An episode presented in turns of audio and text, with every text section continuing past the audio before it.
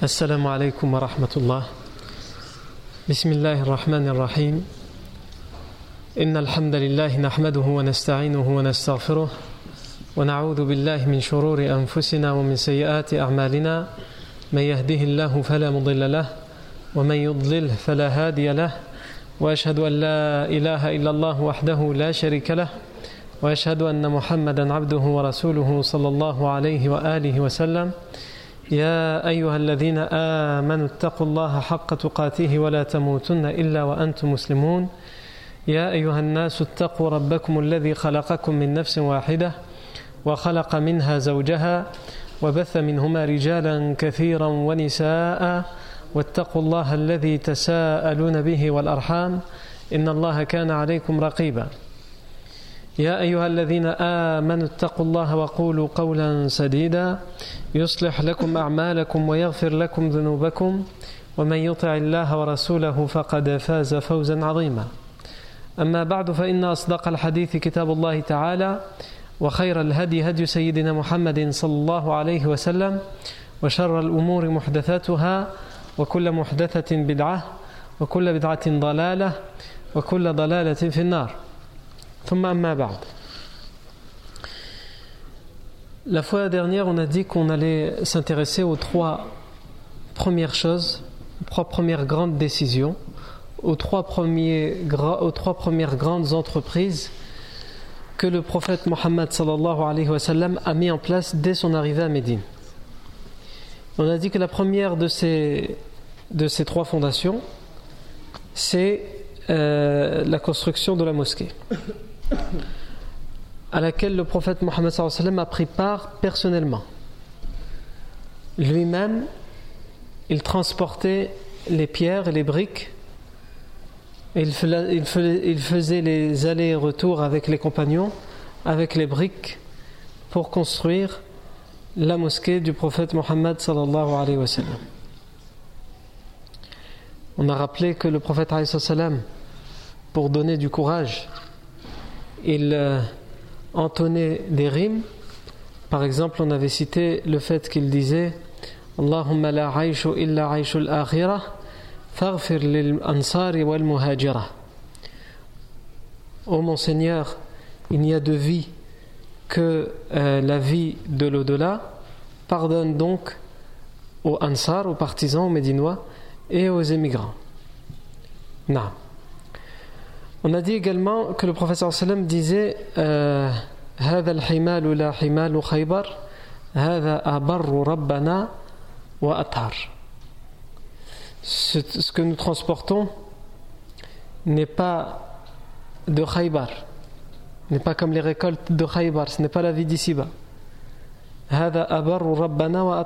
Cela est mieux pour obtenir une récompense d'Allah. Naam. Et les compagnons eux-mêmes répondaient aussi. Les compagnons répondaient لئن قعد الرسول لئن قعد الرسول لئن قعدنا عفوا لئن قعدنا والرسول يعمل لذاك منا العمل المضلل Si le prophète Mohammed sallam euh, si, nous, nous, asseyons, nous arrêtons de travailler alors que le prophète sallam travaille, ce serait là de notre part une œuvre de perdition. C'est-à-dire qu'il se disait, si même le professeur ne prend pas de pause, hein, il ne ralentit pas dans sa façon de, contribuer à la construction de la mosquée, il n'est pas légitime que nous non plus, nous ne contribuons pas.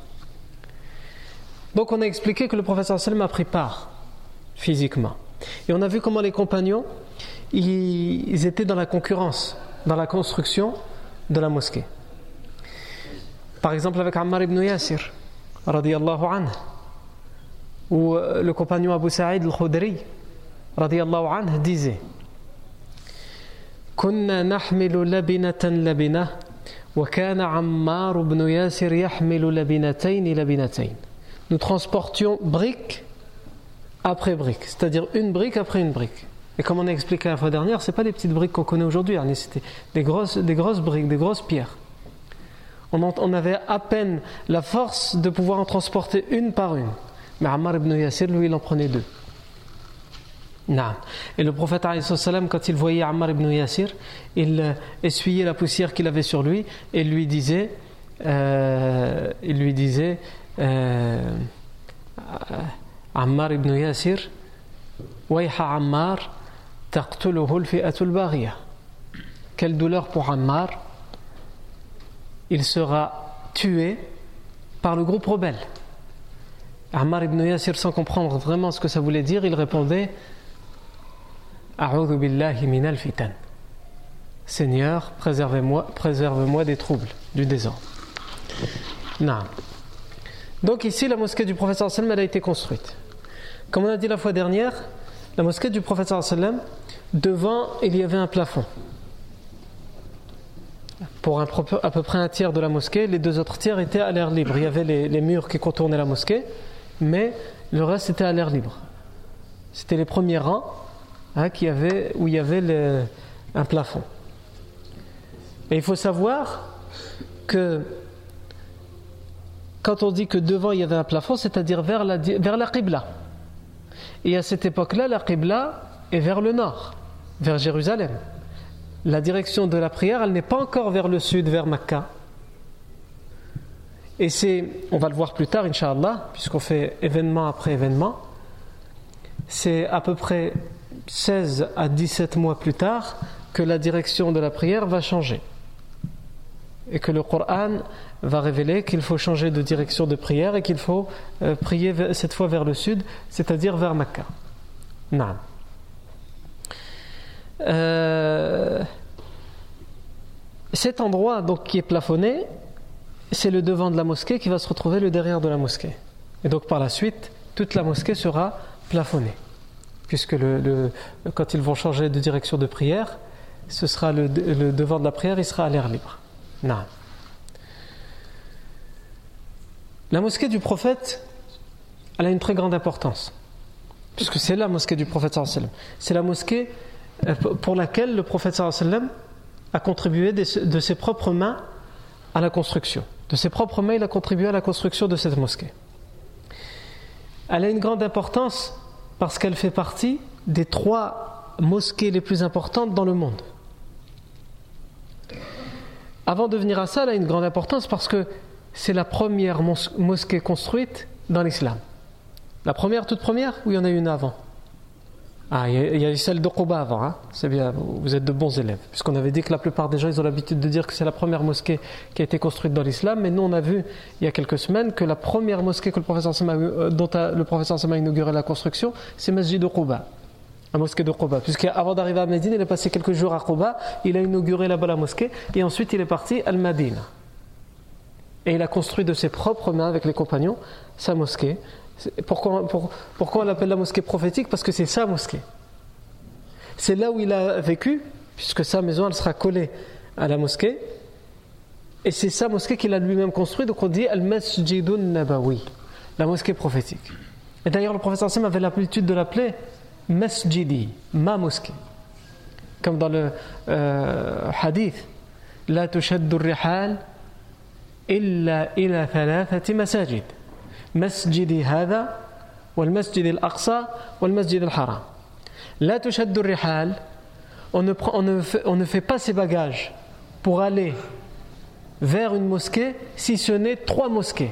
La première, il dit cette mosquée qui est la mienne, ma mosquée celle-ci, Masjidi Hada wal masjid al-aqsa et la mosquée al-aqsa de Jérusalem et wal masjid al-haram et la mosquée al-haram de Mecca طيب Puisqu'on a cité ce hadith, qu'est-ce que ce hadith veut dire On ne fait pas ses bagages, hein. on ne part pas dans un voyage en ayant pour ambition et pour intention d'aller à une mosquée, d'aller prier dans une mosquée, si ce n'est pour trois mosquées. La mosquée de Médine, la mosquée de Mecca et la mosquée de l'Aqsa. C'est-à-dire que si on prend le hadith euh, en apparence, qu'est-ce qu'il veut dire? Il veut dire que tu as le droit de voyager pour n'importe quelle raison. Mais si ton voyage concerne le fait d'aller visiter une mosquée, tu ne peux le faire que pour trois mosquées.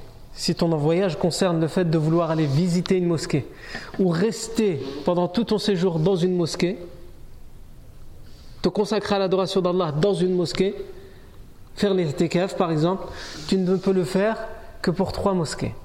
La mosquée prophétique, le Masjid Nabawi, le Masjid al-Haram, la mosquée sainte de Mecca, et le Masjid al-Aqsa, la mosquée al-Aqsa en Palestine, à, Jérusalem. Ça, c'est si on prend le hadith à la lettre. Mais certains savants considèrent que c'est pas comme ça qu'il faut le comprendre. Non, ou plutôt euh, euh, considèrent que c'est juste pour, le, pour, le, pour les atikaf. C'est-à-dire vraiment, euh, parce qu'à l'époque, ils, ils, remettent le texte dans le, dans le contexte, et à l'époque, les gens avaient l'habitude dans toutes les religions, les, religions antérieures à l'islam, les religions bibliques, les religions idolâtres, peu importe, dans toutes les religions, les gens avaient l'habitude c'était un acte d'adoration que de prendre quelques jours et d'aller dans, dans un temple, hein, puisque les mosquées n'existaient pas encore, d'aller dans un temple, se consacrer au rituel, à l'adoration dans ce temple-là. Et donc ces savants-là, ils disent, c'est cette façon de faire qui était quelque chose de très répandu dans toutes les religions, dans toutes les croyances avant. Les chrétiens aussi le font, surtout pour les, prêtres ou les bonnes sœurs, où ils vouent carrément toute leur vie pour rester dans un monastère. Et eh bien, cette façon de faire, le professeur sallam nous dit dans ce hadith, on ne peut le faire que pour trois mosquées. La mosquée euh, de Médine, la mosquée de Mecca et la mosquée, le masjid al-Aqsa. Ici, certains savants disent que ça peut pas être pour, euh, ça peut ça, non. mais ça peut pas être pour faire la prière. On ne peut pas considérer que ce hadith il interdit d'avoir l'intention d'aller dans une mosquée en particulier pour prier. Une mosquée, on aimerait prier de rak'at dans cette mosquée. Pourquoi? C'est quoi leur, argument? C'est qu'ils disent par exemple la mosquée de Quba. Le professeur Sallam, tous les samedis, comme on l'a dit, il avait l'habitude, hein, comme le dit le hadith sahih,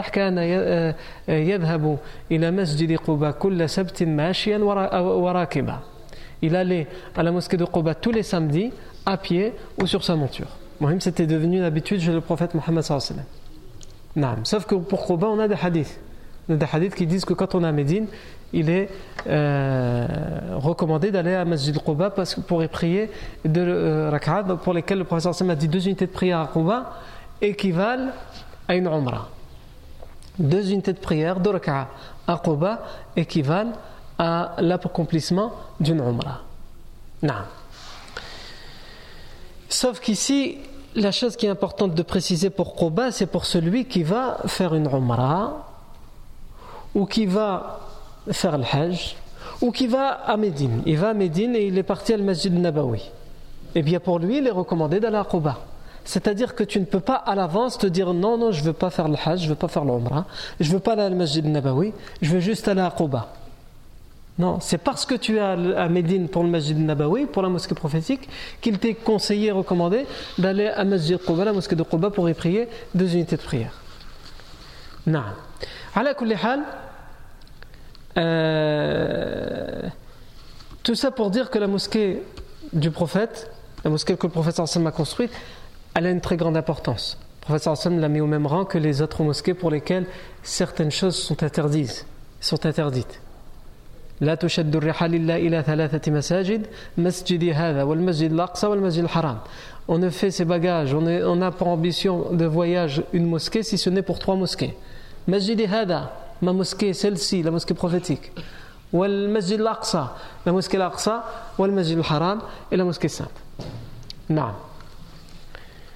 D'ailleurs, même la prière, la prière est plus importante dans ces mosquées-là qu'ailleurs. Dans un hadith, le prophète Mohammed nous dit Salatun fi masjidi أفضل من من ألف صلاة فيما سواه إلا المسجد الحرام وصلاة في المسجد الحرام أفضل من مئة ألف صلاة فيما سواه Salatun fi masjidi, une prière dans ma mosquée, c'est-à-dire une prière à la mosquée de Médine, à la mosquée prophétique. Salatun fi masjidi, afdalu min alfi salah fi siwa illa al-masjid al-haram. Une prière dans ma mosquée, dans la mosquée de Médine, vaut mieux que mille prières dans n'importe quelle autre mosquée en dehors de la mosquée al-Haram, la mosquée sainte de Mecca. Une prière dans ma mosquée, dans la mosquée de Médine, vaut mieux que mille prières dans n'importe quelle autre mosquée, sauf le Masjid al-Haram, la mosquée sainte de la Mecque. Et le professeur se termine par dire Et une prière dans le Masjid al-Haram, dans la mosquée sainte de Mecca, vaut mieux que cent mille prières dans n'importe quelle autre mosquée. Donc une prière dans le Masjid Nabawi équivaut à mille prières, alors qu'une prière à la mosquée, le Masjid al-Haram de Mecca, équivaut à cent mille prières. Non. Mais ce hadith, euh, certains savants ne sont pas d'accord avec son authenticité. Tous les savants sont d'accord pour dire que les prières al Masjid al-Haram sont importantes, plus importantes que les autres. Tous les savants sont d'accord pour dire que la prière al Masjid Nabawi à Médine sont plus importantes que les prières dans une autre mosquée. Par contre, sur le fait de dire qu'une prière à Médine vaut mieux qu'une prière à Mecca, même si c'est la vie qui est le plus célèbre. On a l'habitude euh, d'entendre que la, prière à la mosquée al-Haram, la mosquée de Mecca, c'est mieux que la prière à Médine, et la prière dans la mosquée de Médine est mieux qu'une prière dans les autres mosquées. C'est la vie le plus célèbre et le plus répandue. Cependant, il y a certains savants qui sont convaincus du contraire. Ils sont convaincus que, la prière à Médine équivaut à bien plus que la prière à Mecca, al-Majid al-Haram. Mais ça, ne vous inquiétez pas, on reviendra sur ça en détail lorsqu'on parlera un peu plus tard, Inch'Allah Ta'ala, de qui est, quelle ville est la meilleure. Est-ce que c'est Mecca? Est-ce que c'est le Medina Parce que c'est quand on se pose cette question qu'on en arrive à poser la question dans quelle ville la prière est mieux et plus grandement récompensée? Al-Masjid al-Haram, la mosquée sainte de Mecca, ou Al-Masjid Nabawi, la, mosquée prophétique? On en reparlera dans quelques temps, Inch'Allah. Donc je reviens à la mosquée que le prophète a construite. La mosquée que le prophète a construite a joué un rôle. Pourquoi le sallam, la première chose qu'il fait en arrivant à Médine, c'est il construit la mosquée. Avant même de se construire là où il doit habiter, il est hébergé chez Abu Ayyub al-Ansari. Et n'importe quelle personne qui, est, euh, qui, a, qui, a, été expulsée de chez lui, qui a abandonné sa maison, qui a tout abandonné, et qui est hébergé chez les gens, et qui en plus doit recevoir les gens, il va, il va ressentir quoi? Il va ressentir l'urgence, le besoin d'avoir son chez lui, son toit, pour avoir son intimité, pour être tranquille. Mais avant même ça, le professeur sallam a considéré comme urgent avant ça, avant son urgence personnelle, il a considéré comme urgent la construction de la mosquée. C'est dire le rôle que les mosquées doivent jouer dans n'importe quelle société musulmane. La mosquée, elle a un grand rôle à jouer. Quel rôle doit jouer n'importe quelle mosquée? Comme notre mosquée ici. Quel rôle doit-elle jouer dans la vie de, l'individu et dans la vie de la société? Elle a un grand rôle à jouer, la mosquée. Non. Pour, ça, pour répondre à cette question, il faut se demander, puisque nous on a dit que le professeur Sam il a fait la première chose, il a fait trois choses, il en a fait une première, c'est construction de la mosquée. Il a construit sa mosquée. Quel rôle a joué cette mosquée? Quel rôle a joué la mosquée du prophète Mohammed à Médine? Et de manière plus, large pour toute la péninsule arabique. Quel rôle cette mosquée a joué? Quand on arrivera à répondre à, à cette question, on arrivera à savoir qu'est-ce qu'on doit faire de nos mosquées et comment on doit les utiliser? Le premier rôle que la mosquée de Médine a joué, c'est évidemment, si le professeur a construit la mosquée en premier, c'est parce qu'ils ressentent le besoin de pouvoir prier dans la mosquée. Parce qu'ils en ont été privés pendant 13 années. 13 années, ils étaient à la Mecque, ils ne pouvaient pas prier. Ils avaient, ils avaient le Masjid al-Haram. Mais ils avaient interdiction de prier dans le Masjid al-Haram sous peine d'être persécutés, d'être torturés, d'être frappés, d'être insultés, etc., etc. Donc ils étaient obligés d'aller se cacher dans une demeure à la périphérie de la Mecque, chez un compagnon, l'Arqam ibn Abil Arqam, pour y prier. Et pour faire les doros et pour apprendre la religion. Donc nous, quand on a la mosquée, on l'a la mosquée, donc on ne se rend pas compte de ce qu'on a. Mais allez demander aux gens qui doivent faire 30 km, 40 km, 60 km pour trouver une mosquée. Et pas une mosquée comme celle-ci. Une toute petite mosquée, peut-être dans une cave ou dans un sous-sol ou je ne sais où. Allez leur demander c'est quoi la d'avoir une mosquée à côté de chez soi et une mosquée comme celle-ci? Le fait de pouvoir prier en jama'a, en groupe. Allez leur demander, à ceux qui n'ont pas la, chance, si on peut parler de chance, le privilège d'avoir une mosquée à côté de chez eux. Non. Donc la première urgence, c'était ça. Donc quel rôle ça, joue la mosquée? Ben, Ça remplit déjà un besoin spirituel. Le musulman ne peut pas être tranquille spirituellement s'il n'a pas sa mosquée pas loin. Quand c'est l'heure de la prière, il peut y aller. Quand c'est pas même quand c'est pas l'heure de la prière, il a besoin de se réfugier auprès d'Allah, il a besoin de se retirer, il rentre dans la mosquée, dans la salle de prière, euh, dans le calme, dans le silence et il se réfugie auprès d'Allah et il implore Allah qu'il lui vienne en aide dans les difficultés de la vie. Donc c'est le, le, rôle que joue la mosquée, c'est d'abord elle remplit un besoin que n'importe quel individu a, un besoin spirituel. Allah Azza wa dit quand il parle des mosquées.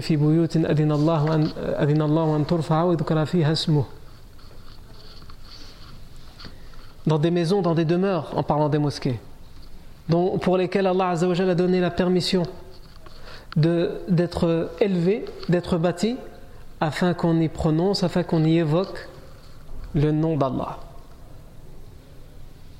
Afin qu'on y évoque le nom d'Allah.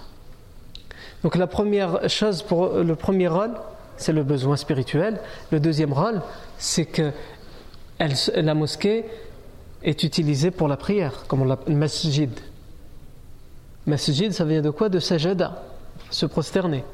Donc c'est l'endroit où on se prosterne, l'endroit où on revient vers Allah, l'endroit où on applique les actes d'adoration, comme la prière, comme le dhikr, etc. etc. L'autre rôle que joue la mosquée, c'est qu'on y apprend sa religion. Le professeur sallam recevait les gens pendant 13 années à la Mecque chez Al-Arqam ibn Abil Arqam pour leur enseigner leur religion. Et là, lorsqu'il vient d'arriver, il les reçoit chez le compagnon Abu Ayyub al-Ansari.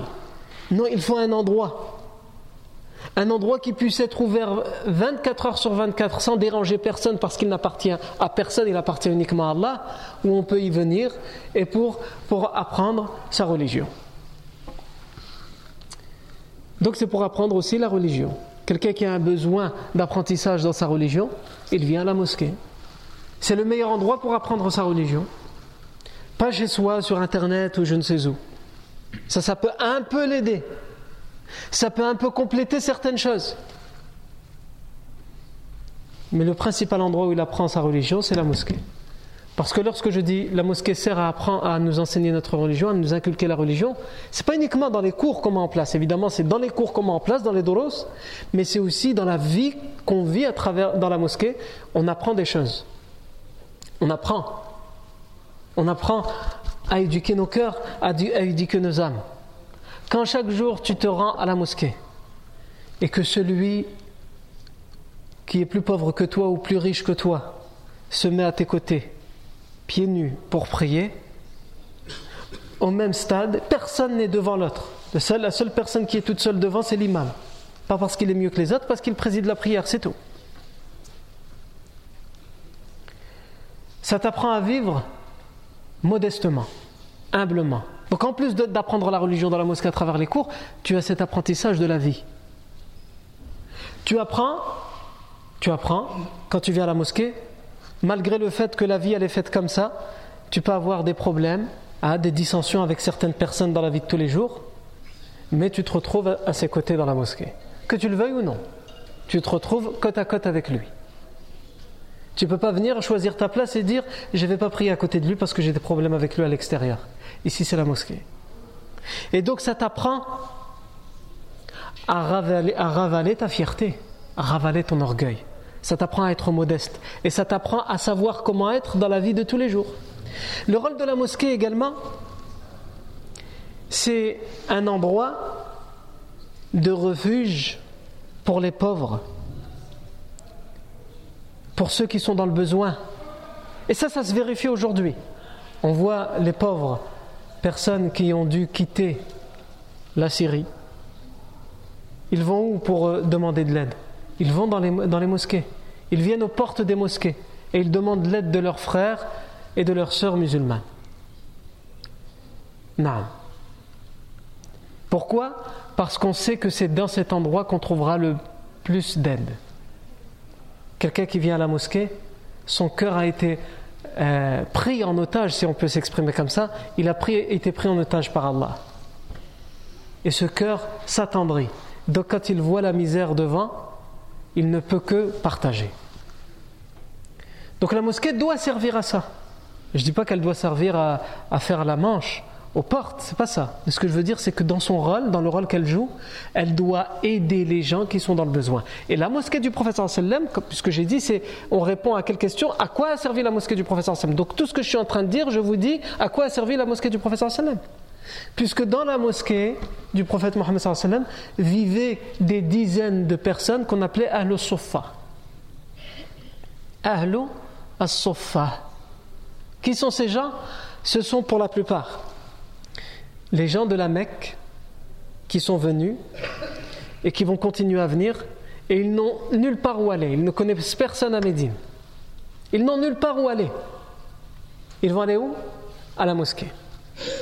Pour y trouver refuge. Le temps de pouvoir prendre leur envol dans cette nouvelle ville et dans cette nouvelle vie. Ils sont là et ils vivent derrière la mosquée. Pas derrière la mosquée, à l'intérieur de la mosquée, mais dans les derniers rangs.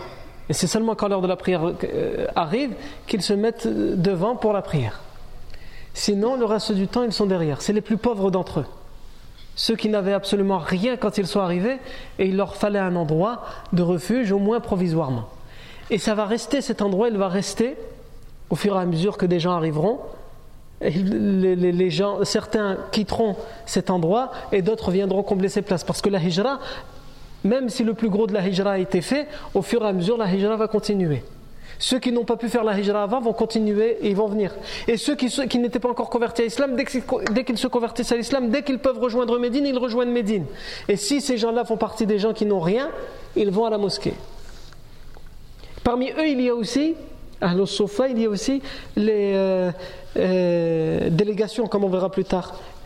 Quand il y a des tribus qui vont envoyer des délégations pour aller rencontrer le prophète Mohammed ou pour lui poser des questions à propos de cette religion, ils vont être, ils vont être, euh, ils vont séjourner tout leur temps du voyage parmi les gens de Sofa, à la mosquée. Donc ils dorment là, ils mangent là, etc. On a aussi, c'est une minorité, mais il y en a quelques-uns, des gens de Médine qui vivent là. Pourquoi? Parce qu'ils veulent, euh, alors qu'ils ont le choix de faire autrement, ils veulent, vivre de rien ou de peu. Ils veulent se consacrer à l'adoration d'Allah, donc ils viennent avec les pauvres et ils vivent parmi les pauvres. Naam. A des compagnons connus qui étaient de Ahl Sufa comme Abu Huraira anhu, comme Abu Darda, comme Abu Dhar, comme Abu Salama et d'autres. Naam. Donc la mosquée, c'est un endroit pour, aider les gens qui sont dans la pauvreté, les gens qui sont dans le besoin. comme on l'a dit, on le voit encore aujourd'hui. La mosquée, les gens viennent demander l'aide à la mosquée. La zakat, al-fitr, puisqu'on est pendant le mois de Ramadan, dans 15 jours, euh, on, donnera la zakat al-fitr, eh bien les mosquées récoltent la zakat al-fitr et elles redistribuent à ceux qui sont dans le besoin zakat al-fitr. Donc la mosquée joue ce rôle. La mosquée, elle éduque également les enfants. Elle nous éduque, nous, on l'a dit. Elle nous enseigne à nous notre religion, on l'a dit. Mais elle enseigne aussi aux enfants et elle éduque également les enfants. À travers les cours qu'on peut donner dans la mosquée. Mais aussi à travers le fait de les ramener à la mosquée pour qu'ils s'acclimatent, qu'ils s'accoutument, qu'ils s'habituent à la mosquée. Non. Euh, la mosquée, peut être, et je sais que ça peut en choquer plus d'un, un lieu de divertissement. Alors c'est pas son, évidemment, c'est pas son rôle euh, essentiel et son rôle prioritaire. Son rôle essentiel, c'est l'ibada. Mais il peut être utilisé pour le divertissement. On sait que euh, Aisha anha nous raconte que lorsque les Abyssiniens, les Éthiopiens étaient venus à Médine, ils, euh, ils étaient dans la mosquée et ils s'amusaient à jeter des lances, à faire des concours de lancer. Et euh, regardait avec le prophète Mohammed elle les regardait s'amuser ainsi.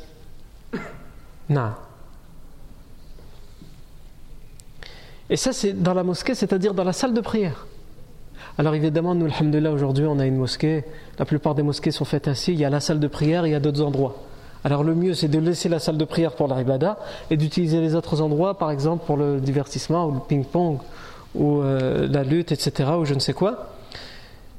Mais au pire des cas, s'il n'y a que comme la mosquée du prophète, c'est-à-dire on n'a rien d'autre, on n'a aucune autre salle, on a juste la salle de prière, c'est possible. Non. La mosquée, c'est aussi l'endroit d'où est dirigé et orienté, d'où sont dirigés et orientés les musulmans. Les musulmans, quand ils sont perdus, qu'ils ont besoin d'être orientés, ils vont à la mosquée. C'est la mosquée qui les oriente. On ne sait pas si c'est comme ça ou bah, on va voir ce qu'ils vont dire à la mosquée. Comme il s'est passé il y a quelques années, quand on ne savait pas quel, jour il fallait commencer Ramadan. Il y en a qui commencent aujourd'hui, il y en a qui commencent après-demain, il y en a ils ont commencé avant-hier, on ne sait plus. Qu'est-ce qu'on dit? Bah, On va voir ce qu'ils, font ce qu'ils vont dire à la mosquée.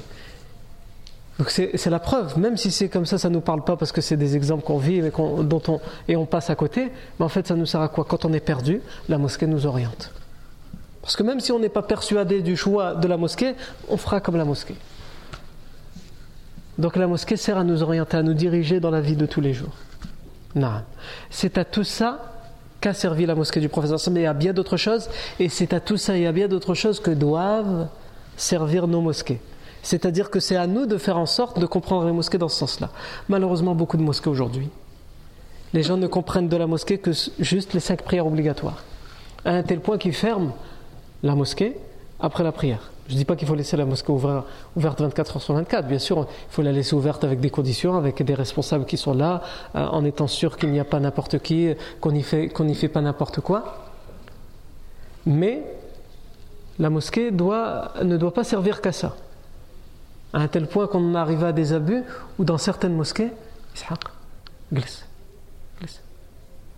On en arrive à des abus dans certaines mosquées ou après la mosquée, après la prière, les responsables s'affairent avec le trousseau de clés et ils ferment euh, juste après la prière.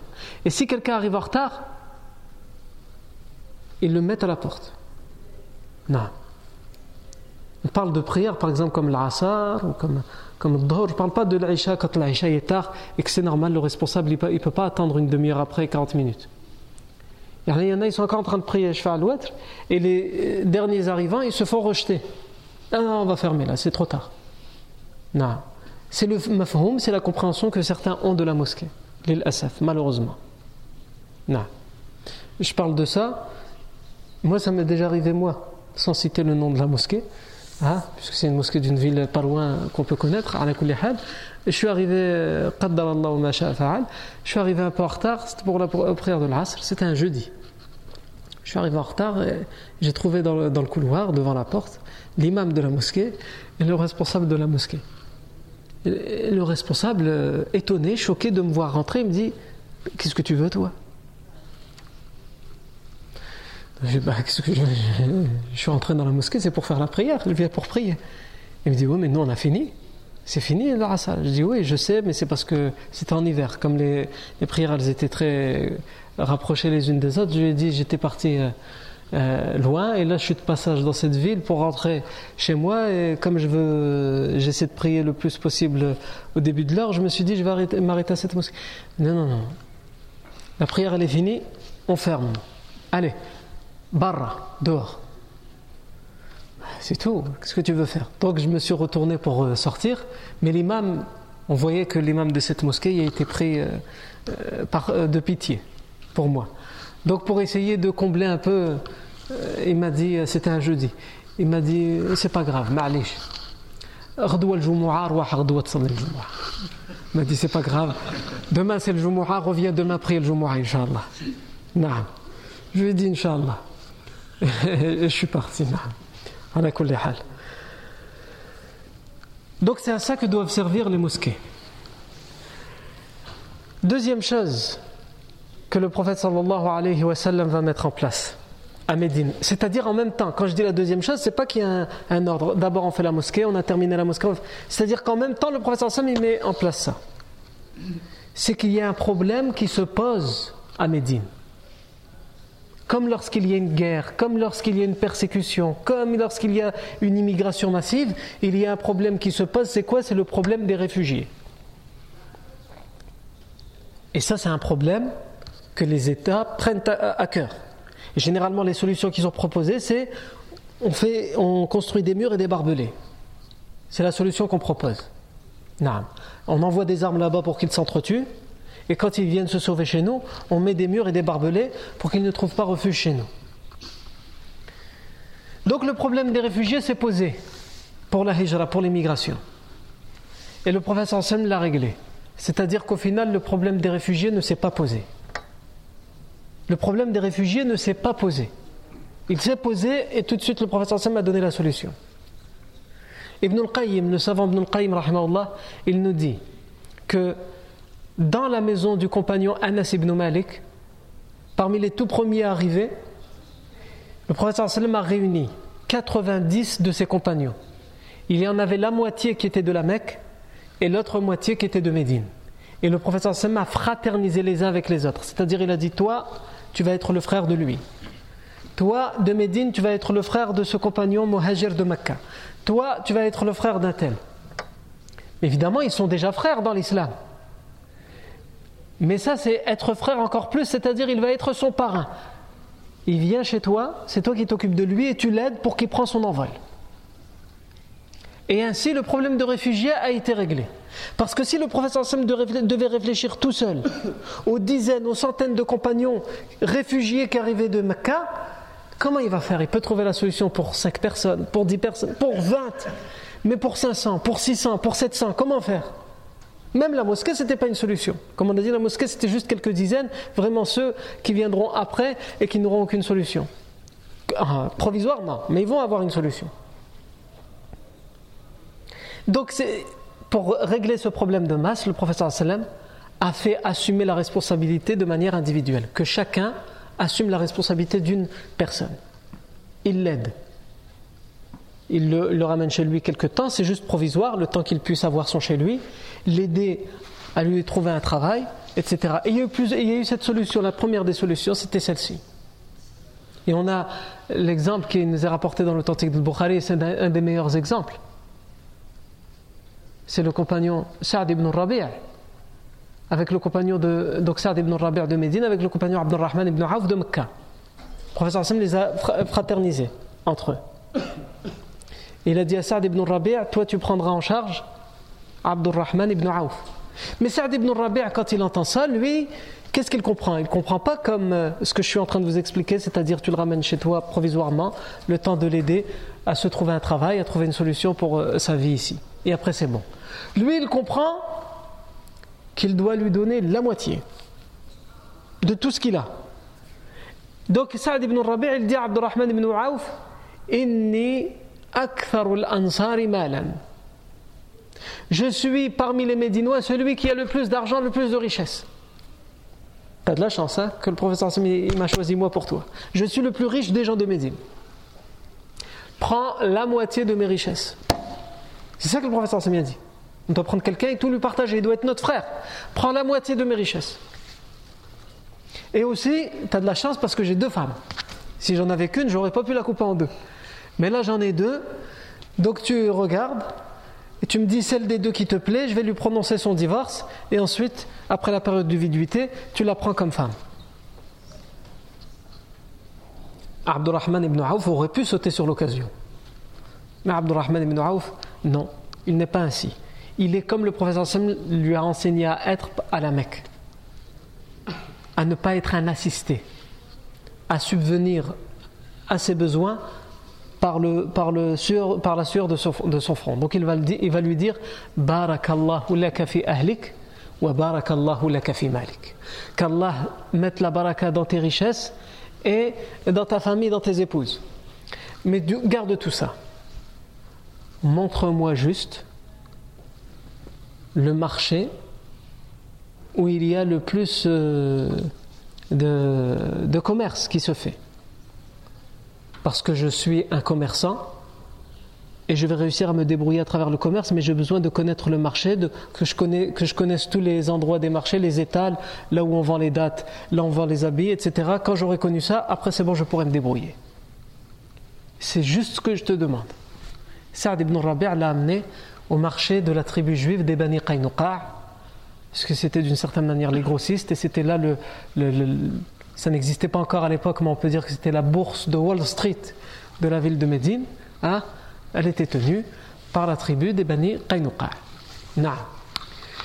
Euh, et il va aller à ce marché, il va réussir, et année parce qu'il s'y connaît en commerce, il va réussir à, se faire un nom, entre guillemets, et à subvenir à ses propres besoins. Et chaque personne parmi les compagnons de la Mecque, c'était ainsi qu'il faisait. Les agriculteurs, ils disaient à leurs parrains Montre-moi ici, nous on ne cultive pas les mêmes choses que vous. On cultivait beaucoup les dates, vous. Montre-moi comment vous faites pour cultiver les dates. C'est quoi la terre où les dates elles prennent mieux? À quelle période de l'année il faut les arroser ou pas les arroser, etc. Comment il faut les récolter? Montre-moi juste ça et après moi je me débrouillerai. Parce que j'ai déjà une compétence et je vais l'utiliser. C'est pas ah tiens, toi tu as deux femmes, tu as plein de richesses, d'accord, je suis chez toi, c'est le professeur Hassan qui l'a dit, sunna, faut respecter la sunna. Et je reste chez toi et tu me ramènes. Ramène-moi l'argent, ramène-moi à manger, ramène-moi à boire, ramène-moi ramène même une de tes deux femmes. Non,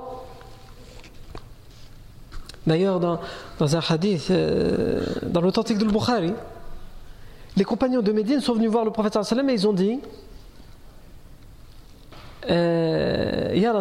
iqsim baynana wa bayna ikhwanina nakhil.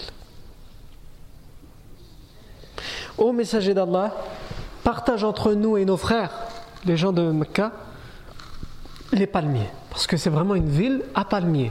Il y avait beaucoup de dates encore aujourd'hui. Hein euh, c'est une ville qui produit, qui produisait encore aujourd'hui beaucoup de dattes. Il y a beaucoup de champs de, palmiers. Donc, on a des palmiers. Chacun est propriétaire de ses palmiers. Ce qu'on va faire, Ya Rasulallah, c'est qu'on va partager en deux. Il y a la moitié des palmiers pour nous et l'autre moitié pour les compagnons de la Mecque. Eux, c'est comme ça qu'ils comprennent. Quand le professeur Sim dit c'est vos, frères, vous devez vous occuper comme vos propres frères. Donc voilà, on va leur donner la moitié. On va le faire de bon cœur, il n'y a pas de problème le professeur Sam leur a répondu là, non. C'est votre propriété. Comment ça Vous allez donner? Non. C'est à vous. C'est pas ce que je vous demande. Alors là, ils vont proposer autre chose. Ils vont dire alors dans ce cas-là,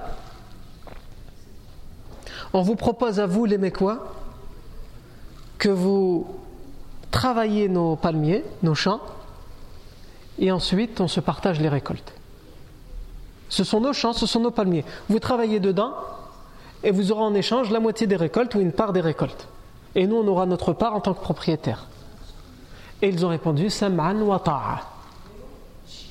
Et c'est une sorte de salaire qui existe dans le fiqh par rapport à ce hadith qui est autorisé, qui se pratique surtout dans les campagnes. Hein.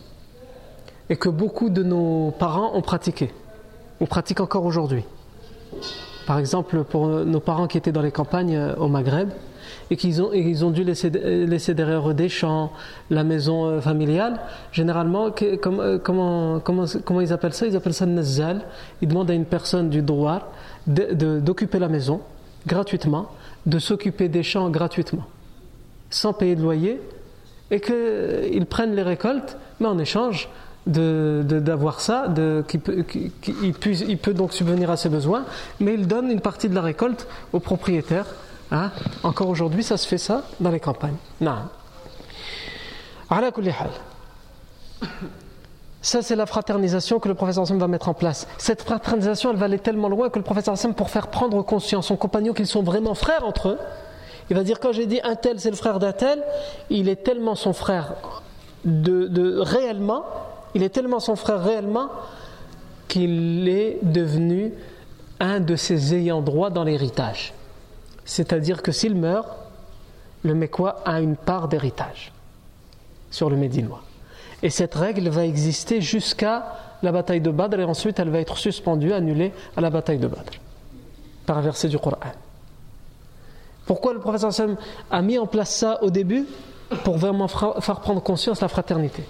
Donc la deuxième chose que le professeur Sam a mis en place, c'est, on a dit c'est régler le problème des réfugiés, mais c'est plus que ça c'est faire prendre conscience aux musulmans entre eux qu'ils sont des frères.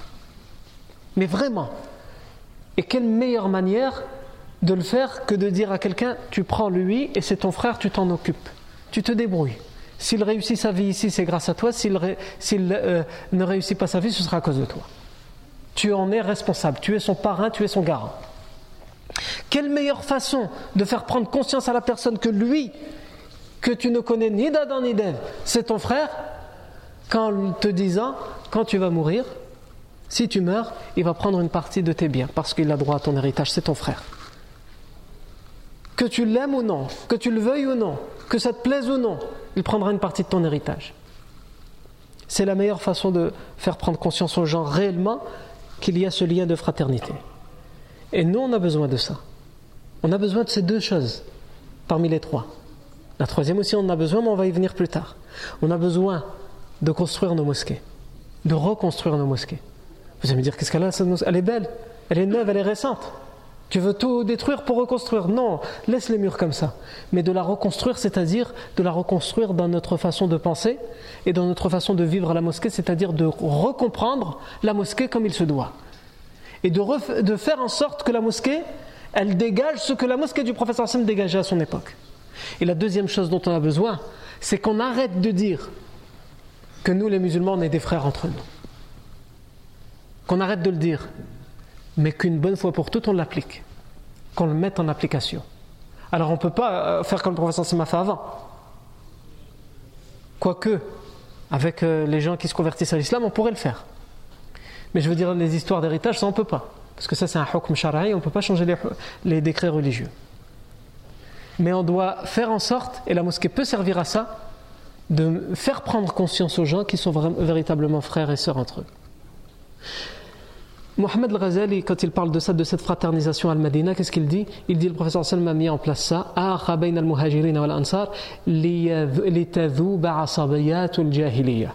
Il a, il a fraternisé entre les muhajirs et les ansar, entre les mekwa et les médinois, pour faire fondre, pour éliminer purement et simplement les, euh, les, les vanités de la jahiliya. Parce que dans la jahiliya, les gens ils étaient dans, le tribalisme, ils étaient de grands racistes. C'est ma tribu la meilleure, ma famille la meilleure. Comme on peut encore l'entendre aujourd'hui malheureusement. Nous on est mieux que telle famille, parce que c'est notre famille, parce qu'on porte ce nom de famille. Ou moi, dans notre, notre pays, on est mieux que les autres. Ou notre tribu, notre région berbère, on est mieux que les autres. Non? La fraternisation entre les musulmans, il n'y a que ça qui peut venir à bout de ce tribalisme et de ce racisme. Et c'est pour ça qu'il y a eu des mariages entre les compagnons. Bilal, qui était un ancien esclave et qui était un noir, donc qui dans la société quraïchite était vu, même en, tant qu'affranchi et libéré, il était vu quand même moins que rien, parce que c'est un ancien esclave. Eh bien, il a été considéré par les compagnons et le professeur lui a donné une place, on va le voir plus tard, mieux que n'importe quel autre compagnon, il lui a donné le privilège de faire l'adhan dans sa mosquée. Pour montrer aux compagnons, à tous les compagnons, aux Arabes, aux Quraishites, aux, euh, euh, aux non-noirs, aux Arabes, pour leur montrer que Bilal al-Habashi, seul lui, peut faire l'adhan. Lui, il se met devant par rapport aux autres pour faire l'adhan, pour appeler à la prière. Que ça vous plaise ou non. Eh bien, c'est ainsi qu'on doit mettre en place. On doit mettre en place des choses. On peut innover certaines choses tant que ce ne sont pas des, des, choses dans l'adoration d'Allah Azzawajal pour faire prendre conscience aux gens qu'ils sont vraiment frères et sœurs entre eux. Et ça, on peut déjà commencer avec nos enfants. Quand on parle des autres devant nos enfants. Est-ce qu'on fait en sorte de parler, même si c'est des personnes avec qui on n'a pas beaucoup d'affinité Est-ce qu'on fait en sorte de parler en faisant prendre conscience à nos enfants qu'ils doivent les aimer parce que ce sont leurs frères et sœurs musulmans? Ou alors on, les insulte devant nos enfants, on médit à leur sujet devant nos enfants, on dit du mal à leur sujet devant nos enfants et devant nos frères et sœurs à un tel point que la haine vient dans le cœur de nos enfants à propos des autres? Donc il y a énormément à faire dans ce cadre-là, le cadre de la fraternisation. Ensuite, il y a une troisième chose que le professeur va mettre en place, c'est le pacte, le pacte de non-agression entre les différentes minorités et les différents habitants de Médine. Parce qu'il y a énormément, comme je l'ai déjà dit, la ville de Médine, elle est cosmopolite, il y a énormément de gens d'origine, d'ethnie, de culture, de euh, religions différentes à Médine, et il va falloir qu'ils vivent ensemble. Et c'est le professeur qui va mettre en place et qui va mettre un accord avec les autres pour que tout le monde vive convenablement et en harmonie, sans problème, sans guerre. Comment il va mettre en place ça? Ça, c'est ce que nous verrons la fois prochaine. Bidnillah tabaraka wa ta'ala. Barakallahu fikum pour votre attention. Subhanakallahu wa bihamdik. Ashhadu an la ilaha illa.